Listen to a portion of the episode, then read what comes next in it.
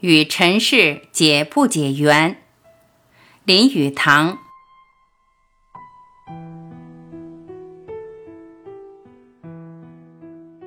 人类如要生活，依然需生活在这个世界上。什么生活在天上啊等问题必须抛弃。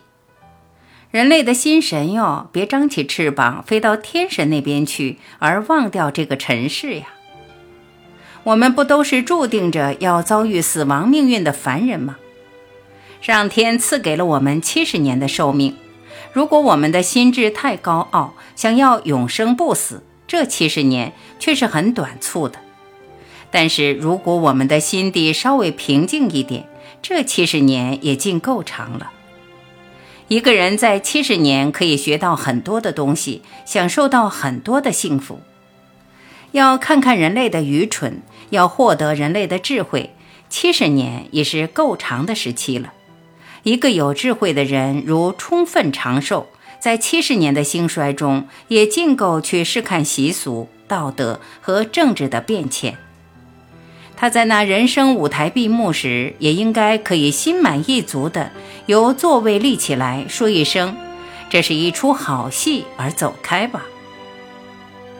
我们是属于这尘世的，而且和这尘世是一日不可离的。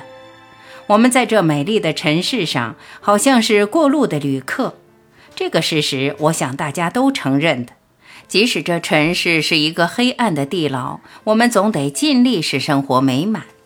况且我们并不是住在地牢里，而是在这个美丽的尘世上，而且是要过着七八十年的生活。假如我们不尽力使生活美满，那就是忘恩负义了。有时我们太富于野心，看不起这个卑低的，但也是宽大的尘世。可是我们如要获得精神的和谐，我们对于这么一个孕育万物的天地，必须有一种感情；对于这个身心的寄托处所，必须有一种依恋之感。所以，我们必须有一种动物性的信仰和一种动物性的怀疑，就把这尘世当作尘世看。梭罗，美国十九世纪的作家和自然主义者，觉得自己和土壤是属于同类，具有同样的忍耐功夫。在冬天时，期望着春日的来到；在百无聊赖的时候，不免要想到，寻求神灵不是他的分内事，而应由神灵去寻求他。以他的说法，他的快乐也不过和土拨鼠的快乐很相似。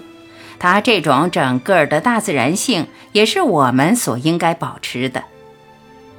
尘世到底是真实的，天堂终究是缥缈的。人类生在这个真实的尘世和缥缈的天堂之间，是多么幸运啊！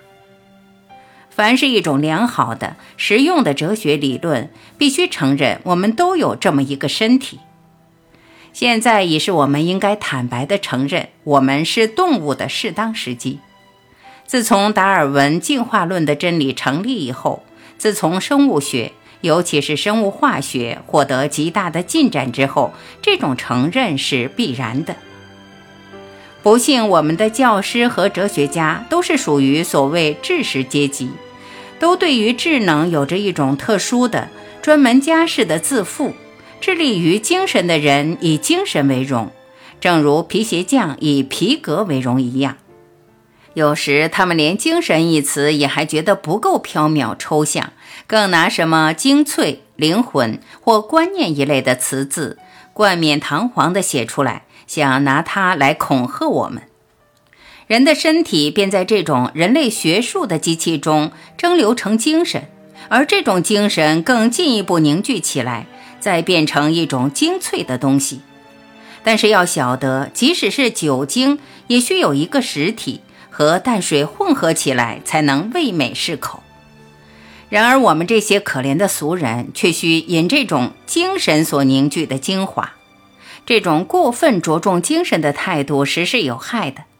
它使我们和自然的本能搏斗，它使我们对于天性无从造成一种整体完备的观念，这是我批评它的一个主要点。同时，这种态度对于生物学和心理学，对于感官、情感，尤其是本能，在我们生命上所占的地位，也是极少认识的。人类是灵与肉所造成，哲学家的任务应该是使身心协调起来，过着和谐的生活。